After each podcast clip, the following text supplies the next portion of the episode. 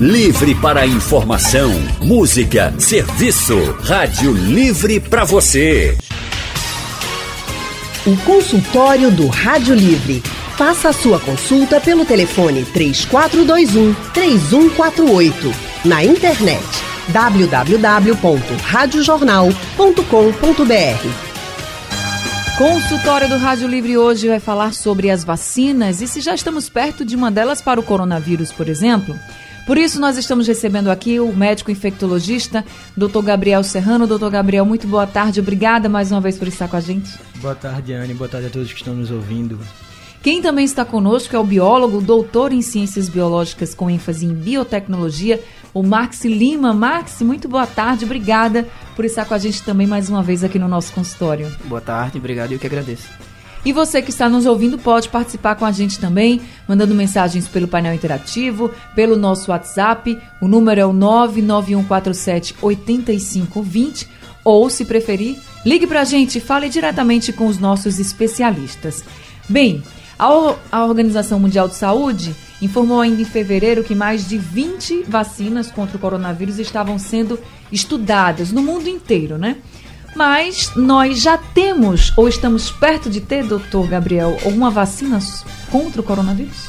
É, de certo ponto, relativamente falando, sim, perto, sim, porque não é a primeira zoonose que nós temos e nem será a última se o homem não mudar a relação dele com o meio ambiente, né? É, o coronavírus ele é uma zoonose que a gente chama porque ele é uma doença que um vírus que veio do animal, que é comum no animal e que sempre esteve em contato com o humano, mas sofreu uma mutação quando entrou dentro de alguma pessoa, né? Quando entrou em uma pessoa e aí fez uma infecção. É a sétima vez que o coronavírus faz isso, não é a primeira vez, mas é uma vez que ela não é igual às outras, então é por isso que a vacina de antes não funciona agora. E assim como a gente conseguiu com outras viroses, vai conseguir com o coronavírus também. Agora, isso tem um tempo para conseguir ter sucesso. Esse tempo não é de dois anos, mas também não é de um, dois meses, né? Então a gente precisa ter um certo tempo, mas é relativamente breve hoje em dia do que já foi antes. Agora foi anunciado que os Estados Unidos conseguiu desenvolver um tipo de vacina e ela já começou a ser testada, né, Max? É, então, ela começou a, a ser testada, a, acabaram agora a fase de testes em animais, eles vão começar agora, que eles chamam de testes pré-clínicos, mas esses testes pré-clínicos eles tendem a demorar um pouco, são quatro fases, até se chegar num, numa fase em que você possa lançar isso no mercado, lançar isso para as pessoas, e depois que você lança você ainda tem que monitorar. Então, e aí tem alguns problemas também, porque tipo, se a vacina der algum problema, você tem que voltar algumas fases. Então, é tá perto, mas ainda assim é complicado. Agora, Max, o que chamou muita atenção é que essa vacina foi desenvolvida um pouco mais de 40 dias que a gente começou a ver os casos de coronavírus assustando o mundo. E a gente não está muito acostumado com isso aqui no Brasil, de ter um desenvolvimento de uma vacina rápido. A gente sabe que não é que ela vai entrar agora no mercado, enfim, ela está sendo testada, não é isso. Mas a gente não está acostumado a ver assim, ah, por exemplo, é, tem uma chegou uma doença nova, vírus novo, e a gente tem uma vacina rapidamente. Assim, as notícias não são assim, pelo menos aqui no nosso país. Eu queria que você falasse um pouquinho, por que é tão demorado assim para você fazer uma vacina no Brasil? Qual é esse processo todo que leva? Então, primeiro é importante dizer que não é que, que uh, essa vacina andou muito rápido porque foi nos Estados Unidos. Isso andou rápido para qualquer parâmetro. A gente não tem. Uh, eu não me lembro de algo na ciência ter andado tão rápido como foi esse surto com, com corona. Para desenvolvimento de vacinas, tem que entender uma série de coisas antes disso. Primeiro, tem que pensar o que é um vírus. Um vírus é.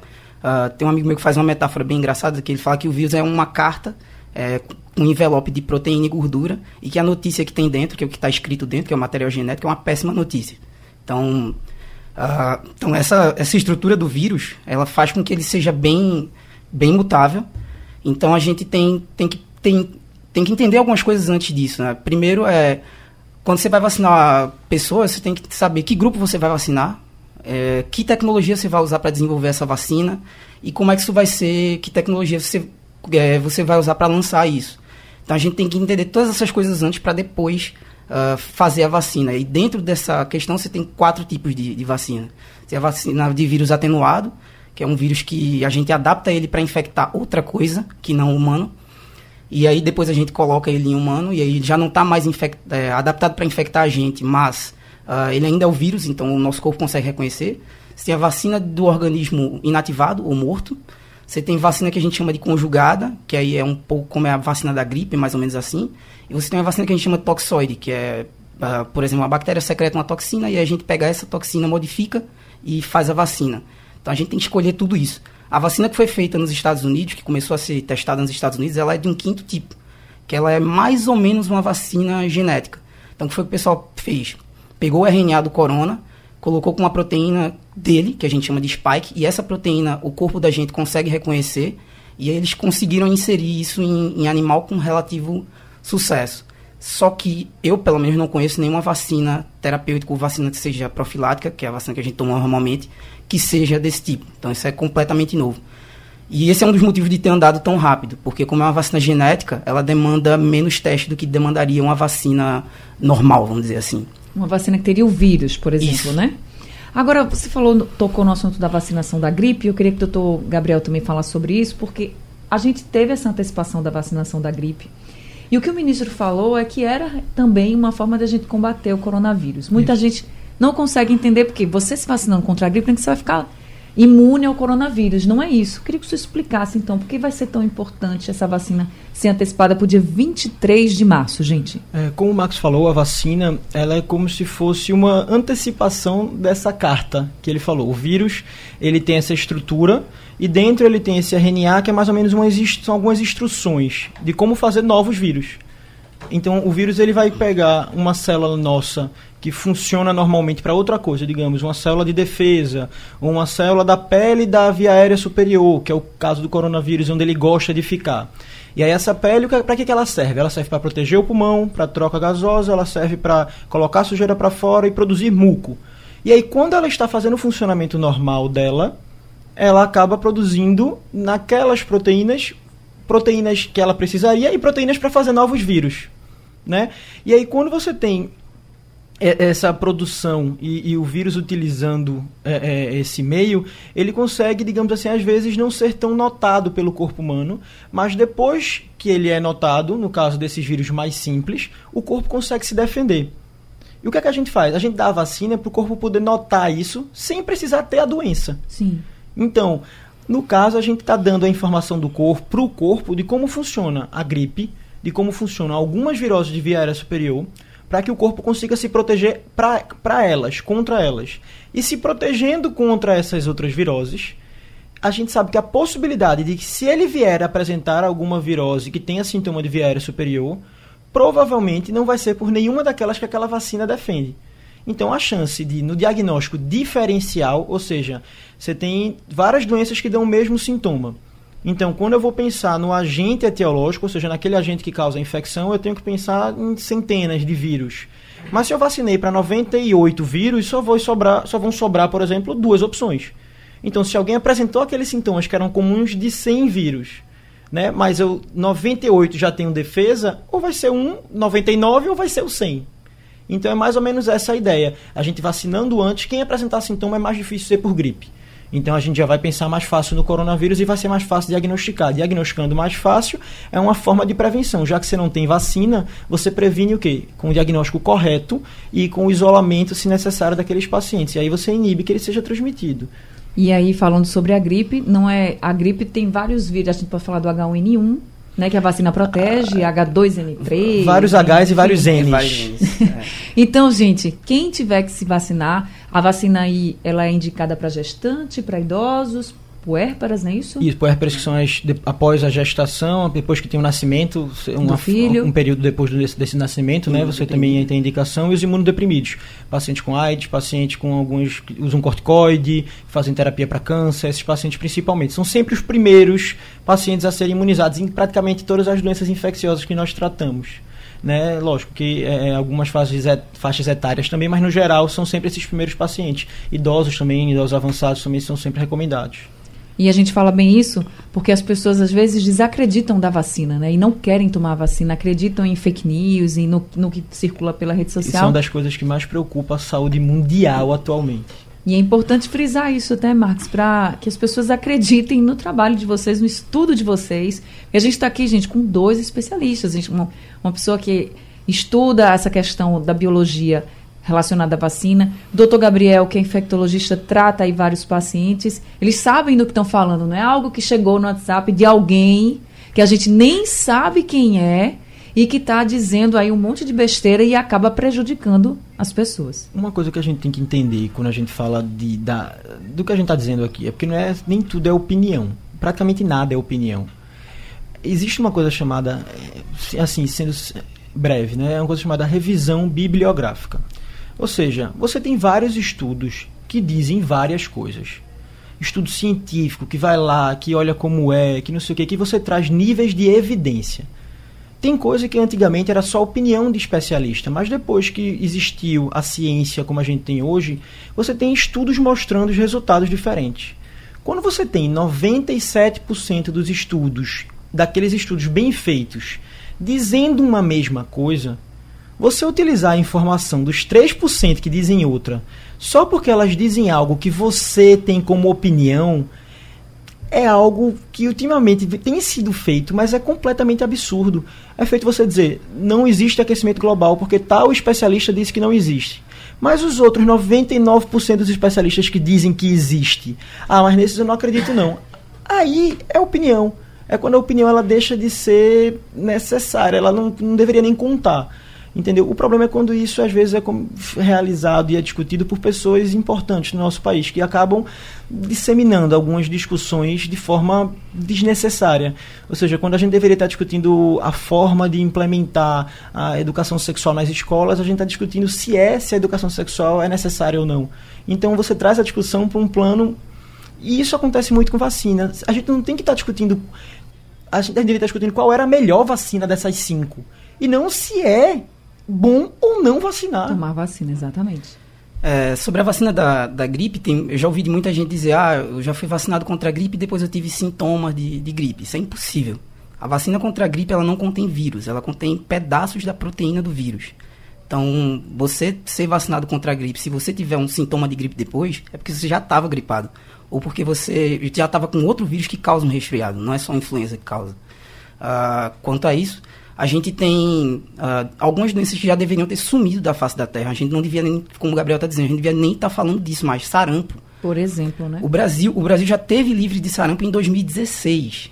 Como a gente diminuiu a cobertura vacinal, porque as pessoas uh, vão nascendo novas crianças e essas crianças não podem tomar vacina, elas têm que tomar já com um ano de idade, e o vírus está circulando. Então, como a gente diminuiu a, a cobertura, diminuiu o número de pessoas vacinadas, o vírus voltou. Pólio a gente não devia estar tá mais falando de pólio. O último caso que o Brasil teve de pólio, tá? O Brasil já vive até bem com isso. O último caso de pólio que a gente teve acho que foi em 89.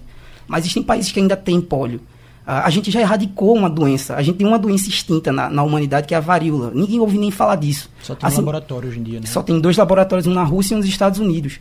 Uh, e a gente eliminou isso graças à vacina. A gente eliminou uma doença que matou 400 milhões de pessoas no século passado por causa da vacina. Então, uma coisa que que ajuda muito na disseminação dessas notícias falsas também, acho que é a falta de memória. Uh, se você quer ter um, um, refresco na memória, ou não, uh, dê um Google na palavra varíola e veja o que é varíola humana. É, que aí você vê a imagem disso, talvez assuste um pouco. E lembrando que assim, a gente falou do, que, daqui no Brasil, que a gente não está acostumado a ver isso, porque ultimamente realmente você tem tecnologias mais avançadas às vezes em outros países. Mas o Brasil é um local onde a referência, a, né? Em vacina. A criação de vacina é algo que é referência para o mundo todo. Exatamente. Você tem o Albert Sabin, por exemplo, não é à toa. Você tem outros institutos. Oswaldo Cruz. É, é o Oswaldo Cruz que né, que a gente tem aqui, inclusive um hospital com o nome dele, você tem uma série de, de, de figuras importantes nessa questão da, das imunizações, da, da prevenção dessas doenças. É bom a gente lembrar que o Brasil sabe o que está fazendo, entendeu? É, é, quando o assunto é vacina. Então, a gente está discutindo aqui se deve ser feito ou não vacina, era algo como a gente estava falando que realmente não deveria nem passar pela cabeça das pessoas, né? Isso. Tem que ser natural você levar seu filho para vacinar. Se você tem que se vacinar, você ir se vacinar. Você tem que pensar na sua saúde, não nos boatos que são espalhados pelas redes sociais, porque também tem isso. A rede social hoje, ela também é um ela facilitou, né, o compartilhamento de boatos como nunca. Então a gente precisa ter muito cuidado com o que a gente recebe no nosso celular, o que a gente vê por aí na internet. Precisamos ter cuidado e confiar realmente em quem sabe, em quem estuda, em quem não está inventando história. Consultório do Rádio Livre hoje falando sobre as vacinas e também se estamos perto de ter uma vacina para o coronavírus. A gente está recebendo aqui o médico infectologista Dr. Gabriel Serrano e também o biólogo Maxi Lima. Jaziel de Beberibe está com a gente na linha. Jaziel, muito boa tarde para você. Boa tarde, Anne. Vê bem, a, a minha preocupação é o seguinte. Há muitos anos atrás, eu peguei uma tuberculose e eu me dirigi até o Oswaldo Cruz alguém lá que me atendeu, faz muitos anos, não é, mas disse que era uma virose. Nessa época a gente podia ir para qualquer emergência como ia antigamente, e hoje não pode mais, tem que ir para as UPA, lógico. Mas eu fui também para a restauração e disseram também que era uma virose. E eu, por trabalhar com raio-x, eu mesmo me interessei, porque estava tossindo bastante e tudo, me interessei, aí bati um raio-x de tórax e levei ali para a central de alergologia, ali perto do Oswaldo Cruz. E lá foi que foi descoberto que eu estava com começo de tuberculose. Aí eu pergunto o seguinte: será que os médicos estão bem preparados para enfrentar um, um, problema sério como esse? E se fosse no Brasil, isso que está acontecendo lá na China, o Brasil teria condição de fazer o que a China está fazendo, porque China é, é país de primeiro mundo, né? Como se diz. Tá certo, Jaziel. Vamos escutar então o que tem a dizer o doutor Gabriel. Jaziel, boa tarde. É, mais uma vez a gente falando, né? Veja bem. É, no caso da tuberculose e os sintomas, a tuberculose ela tem vários sintomas. Alguns sintomas são mais comuns do que outros. Como você falou antes, foi há vários anos atrás. A tecnologia, principalmente na saúde, ela muda muito. Em 10, 20 anos, você tem novos exames, você tem novas formas de você diagnosticar algumas coisas. Se seu quadro foi um quadro atípico, digamos, você só tinha os sintomas há menos de 15 dias, você tinha febre, mas a febre não era todo dia no final da tarde. a gente tem alguns sintomas comuns. Se foi um pouco mais atípico, pode ter havido uma confusão no começo do diagnóstico que não é tão absurda assim. Mas, no geral, tuberculose é algo que nós no Brasil conseguimos diagnosticar de forma até comum. Poderia haver um diagnóstico maior, poderia haver um maior número de locais onde você pudesse fazer o exame, você poderia ter uma estrutura é, é, dentro do SUS em que funcionasse um pouco melhor para isso, poderia, com várias coisas no SUS. Mas não é algo assim completamente de, impossível de você diagnosticar, ou que seja muito fácil de você confundir apenas uma tuberculose muito no começo, como a gente falou. Tem várias coisas que a gente falou ali, diagnóstico diferencial. Então, se você tem sintomas leves de uma tuberculose, ela está na primeira semana ainda, você chegar para um médico na emergência, ele pode pensar que é mais comum ser outra coisa. Porque o comum é comuníssimo, o raro é raríssimo na medicina. Então, assim como em outras coisas, né, na ciência em geral. Então, aquilo que é mais comum, você vai pensar em primeiro, primeira vez. É por isso que a gente às vezes diz, não, olhe, faça tal remédio. Se der quatro dias não melhorar, volte para aqui, porque o próprio médico que mandou você voltar, ele já vai imaginar uma segunda coisa se não melhorou da primeira. Então tem, tudo tem um raciocínio. Um médico, quando, normalmente, quando ele faz um, uma orientação, é bom seguir, porque tudo tem um motivo. É melhor ouvir o médico do que ouvir o vizinho, às vezes, que a gente escuta muito isso na emergência. Tem um outro ponto também interessante sobre isso, que muita, já ouvi também de muita gente falar, ah, mas eu já fui vacinado contra a tuberculose e já tive, ou meu vizinho teve, ele era vacinado. A vacina da tuberculose que a gente toma não é contra o tipo respiratório. A gente toma a vacina da tuberculose contra o tipo que ataca o sistema nervoso, que é muito pior que o respiratório. Se você acha o respiratório ruim, e é, você não vai querer ver o que é o, o, do sistema nervoso. É muito pior. O respiratório seria esse que a gente tem, os sintomas da tosse, por exemplo? Isso, exatamente. É o respiratório comum, normalmente né? ele dá febre é, vespertina, que a gente chama, que é no final da tarde, 4, 5 horas. O paciente normalmente tem perda de peso. Ele tem sintomas respiratórios com tosse persistente, podendo ter catarro ou não, mas uma tosse normalmente que dura mais de 15 dias, é, é, podendo durar meses. É aquela coisa de ter ou não sangue na tosse. Isso não é sempre. Você tem alguns sintomas básicos, digamos ali, mas você pode ter outros sintomas também. Mas, por exemplo, pacientes imunocomprometidos, que têm a imunidade baixa, que é o que defende nosso corpo, é, muitas vezes podem ter a tuberculose e ter a parte neurológica da tuberculose, mesmo tendo sido vacinado por causa desse imunocomprometimento. É, é por isso que a gente se preocupa, por exemplo, o paciente com AIDS, a gente pede para todo mundo testar, porque a gente quer evitar outros problemas maiores. E um paciente com neurotuberculose, como disse Marcos, é realmente algo grave. Agora o Jaziel perguntou se fosse a situação da China aqui no Brasil. É, essa pergunta é complicada. É, não acredito que teríamos a, o mesmo grau de, de resposta, nós não construiríamos dois hospitais de grande porte em 10 dias, é, nós teríamos muitas licitações para nos atrapalhar e muita burocracia.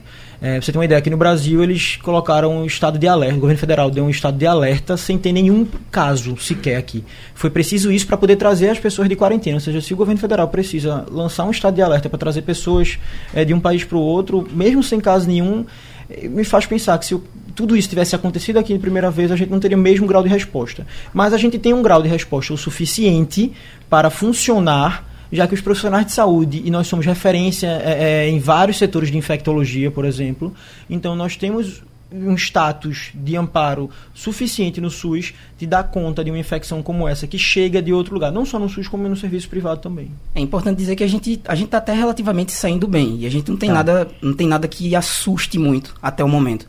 Tem outra questão também que ah, se isso que acontecesse na China acontecesse ah, que aconteceu na China acontecesse aqui a gente ia reagir do mesmo jeito. A gente já tem problemas bem piores que o corona aqui. A gente tem dengue, zika, chikungunya, sarampo isso. voltando. Uh, e a gente trabalha até relativamente bem com isso. A gente tem um problema com a dengue, que é o mosquito. Então, enquanto tiver mosquito, vai ter a doença e aí... e mesmo tem... assim, a vacina está mais avançada, a vacina mais avançada do mundo, praticamente, você tem um desenvolvimento brasileiro para dengue. Ela é. tem 60% a 70% de proteção. É uma vacina, inclusive testada aqui na, na, na Federal também, né, na Fiocruz. Ela é mais indicada para pessoas que já tiveram o vírus. O grande problema da, da dengue é que você tem quatro sorotipos. Se tiver só um, como é o caso do corona, por exemplo, você desenvolver uma vacina é relativamente mais fácil. E você falou de sarampo, de gripe, matam muito mais do que o Isso, coronavírus. A, a né? grande questão do corona é porque a gente não tem a imunidade. Por que, é que ele assusta? Não existe vacina para ele. Precisa das pessoas, primeiro lugar. Segundo lugar, por que, é que ele assusta? Esse tem um pouco mais de transmissão sem ter sintoma é mais difícil, mas pode acontecer. E uma outra coisa, o excesso de informação que chega no celular, na televisão, não sei o quê, e o excesso de fake news que nós estamos vivendo nesse momento atual. A gente já teve infecção, por exemplo, H1N1, matou muito mais gente, teve muito mais casos, foi muito mais perigosa e não tinha metade das pessoas. É uma coisa, uma comparação que eu vi recentemente também. É, todo mundo desesperado atrás de álcool gel e máscara nas farmácias por causa de um caso que confirmou em São Paulo do coronavírus nós temos quase um milhão de pessoas com HIV no país e nem por isso todo mundo está correndo atrás de preservativo. O que deveria estar tá acontecendo. O que deveria né? estar acontecendo. Para todo mundo, independentemente do, do HIV, mas a gente tem outras doenças também sexualmente transmissíveis que deve, todo mundo está bem preocupado. Agora, Messias de São Martim está com a gente na linha. Messias, boa tarde. Boa tarde. Que maravilha que esse, esse doutor, esse médico falou, foi trabalhar na área de saúde, né? Trabalho em saúde, mas não trabalha com máscara, essa coronavírus. Esse, esse médico é abençoado, é. Eu pergunto a ele que eu trabalho na área de saúde, ele trabalha em paciente, não vou dizer a área de trabalho, no setor de trabalho, é. E você trabalha com máscara, fica sufocando por causa da máscara, mas eu trabalho em minha casa, meu neto é amigo de Geraldo Freiro, de Camutanga, e ele escuta na internet, né? Oh, esse álcool gel, eu comprei álcool gel, é sabão amarelo, aqui em casa amarelo, hein? Mas esse médico, nota 10. Pro coronavírus, olha eu tô, o coronavírus, eu trabalho no hospital de. Vou dizer, já tenho vaga. A audiência está ouvindo, a audiência está ouvindo, hein? Mas não trabalho com máscara, não. Eu fico saindo para frente, pegando as mãos. Não gosto muito nas mãos, nem ninguém, nem na missa. Na missa da besta.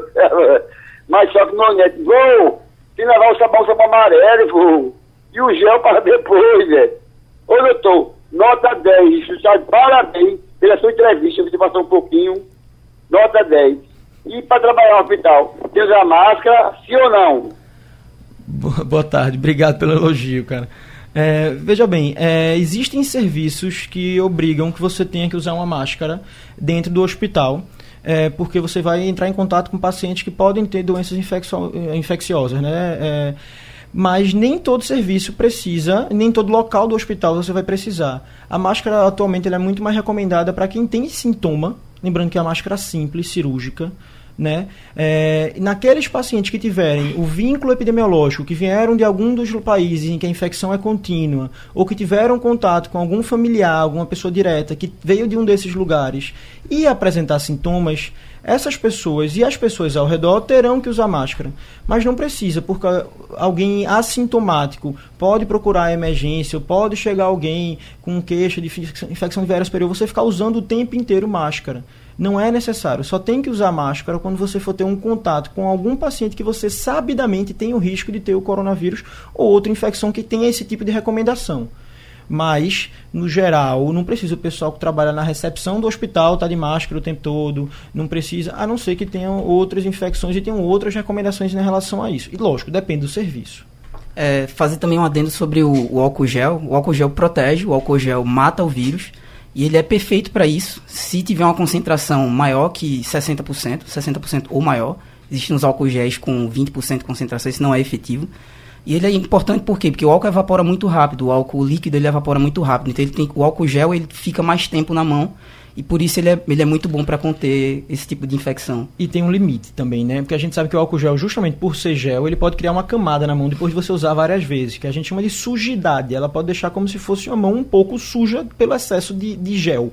Então é, é, importante que depois de três ou quatro vezes de usar o álcool gel durante 20 segundos nos locais corretos das, das mãos, né, tem os sete passos que a gente chama, você tentar lavar com água e sabão. Ou seja, a cada três ou quatro vezes que você usar, você tentar lavar com água e sabão, porque nada, assim, é, substitui lavar a mão com água e sabão.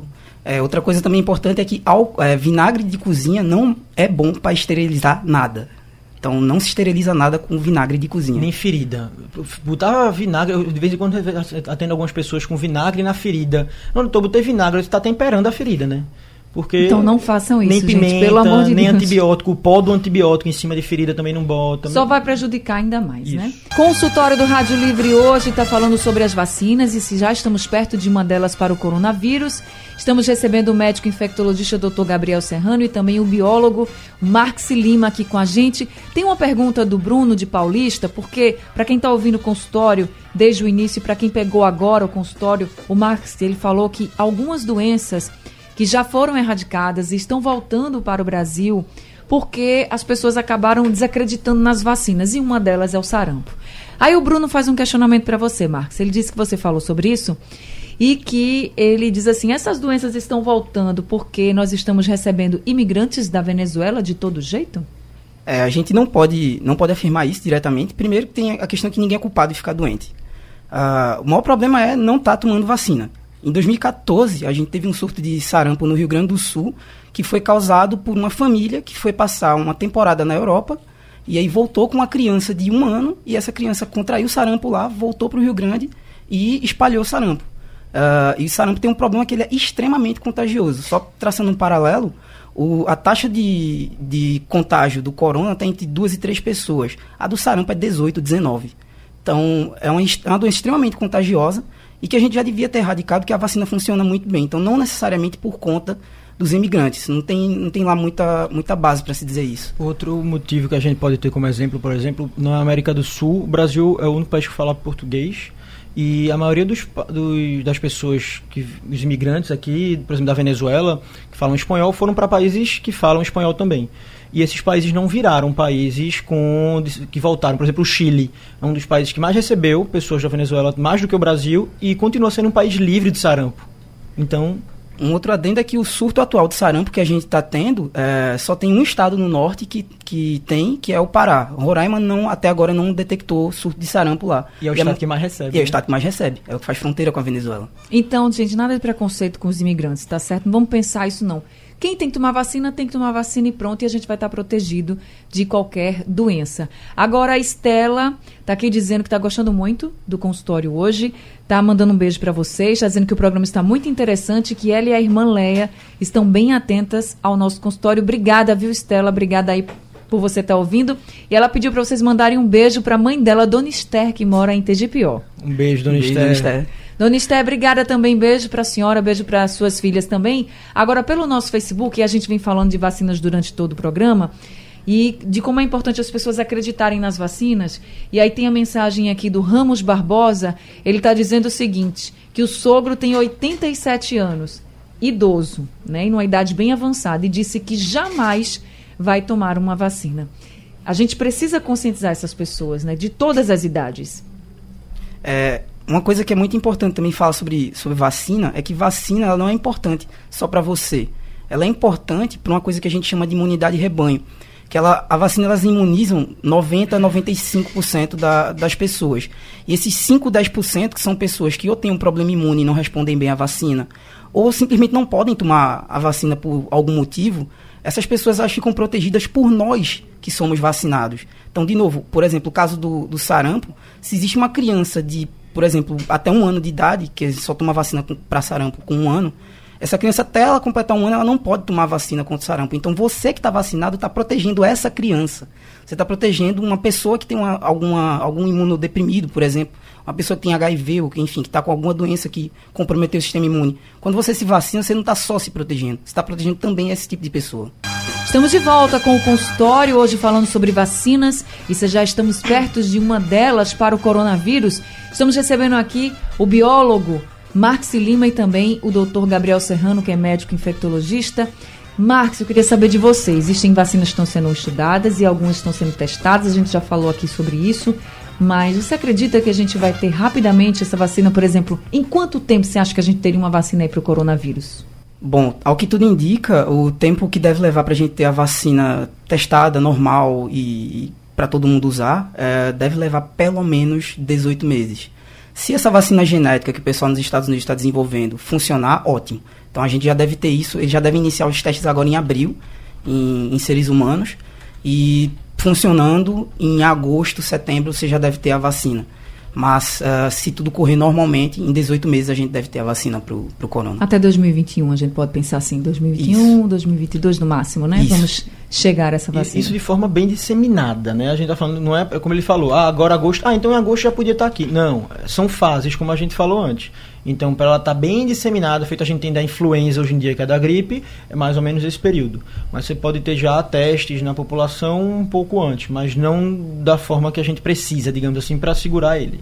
É, a vacina precisa ser é, tem que ser desenvolvida, estudada, testada, então não, não dá para fazer e já sair aplicando nas pessoas. A gente precisa saber efeitos colaterais, se pode ter, se não pode ter, qual é realmente a eficiência dessa vacina, né, Max? Isso que se você faz uma vacina que não funciona direito, você pode piorar a situação. A gente teve esse problema com a dengue. Por isso que demorou tanto para a gente fazer uma vacina para dengue. Porque o vírus da dengue ele é meio espertinho, funciona mais ou menos como HIV, ele consegue infectar o sistema imune. Então, se você pega a dengue tipo 1 e aí seu corpo vai ataca, você está imune a ela. Quando você pega tipo 2, se seu sistema imune estiver infectado, você vai ter problemas seríssimos com a dengue tipo 2. Então, por isso que a gente tem que testar bem, tem que respeitar todas as fases. A fase, como eu falei da última vez que eu vim aqui, você tem testes em computador, testes in vitro, que é em laboratório, em animal, testes em vivo, uh, testes em pessoas, e essa fase de teste com pessoas você tem quatro fases depois você ainda tem que acompanhar. É, então, isso leva tempo, tem todo um, um protocolo que tem que ser respeitado. Agora, Gabriel, muitas escolas, quando os alunos viajam, estão voltando né, dos países aí, que a gente já tem uma lista enorme, o coronavírus está espalhado em todos os continentes. Então, quando os alunos voltam de países que têm o coronavírus, algumas escolas estão proibindo esses alunos de assistirem aula. Mas já existe até uma nota da Sociedade Brasileira de Infectologia sobre isso, né? Isso. A nota ela serve para esclarecer a sociedade da e que não há também, pelo próprio Ministério da Saúde, nenhum tipo de recomendação, e a Sociedade Brasileira de Infectologia ela reforça isso, é, informando que não existe nenhum sucesso em, inibir as, que o vírus se espalhe, digamos assim, ao tomar condutas como essas. As pessoas imunocomprometidas, as pessoas que têm uma imunidade boa, perdão, é, que não tiverem nenhum sintoma, entendeu? Elas raramente conseguem transmitir os vírus e é necessário que para você inibir, digamos assim, que alguém vá para a escola ou coisa do tipo, a pessoa teria que ter sintoma, ela teria que ter febre, sintomas respiratórios de tosse ou falta de ar, e ela teria que ter o vínculo epidemiológico ou contato com alguém que veio de um desses locais, que essa pessoa tiver com sintoma também. Então é importante que a gente tenha alguns parâmetros. Você não pode estar tá não precisa você estar proibindo os alunos simplesmente por terem viajado. E lembrar que isso ainda dentro de 15 dias. Se o aluno foi em janeiro para a Itália, não quer dizer que agora o sintoma que ele vai ter vai ser por causa do coronavírus.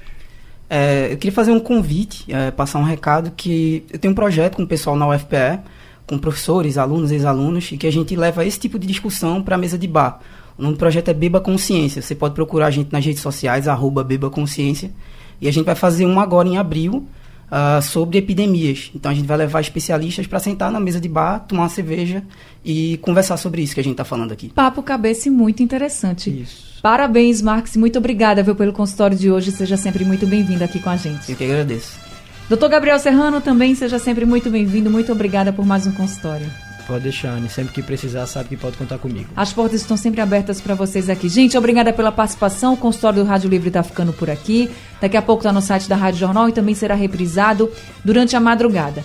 O Rádio Livre de hoje está chegando ao fim. A gente volta segunda-feira, às duas horas da tarde. Lembrando que segunda-feira tem novo Rádio Livre comigo e com Leandro Oliveira. Não estarei sozinha aqui com vocês, tá certo? Seremos uma dupla aqui no novo Rádio Livre. A produção de hoje foi de Gabriela Bento, os trabalhos técnicos de Edilson Lima e José Roberto Camutanga, a editora executiva é de Ana Moura e a direção de jornalismo é de Mônica Carvalho. Sugestão ou comentário sobre o programa que você acaba de ouvir, envie para o e-mail ouvinte@radiojornal.com.br ou para o endereço Rua do Lima 250, Santo Amaro, Recife, Pernambuco.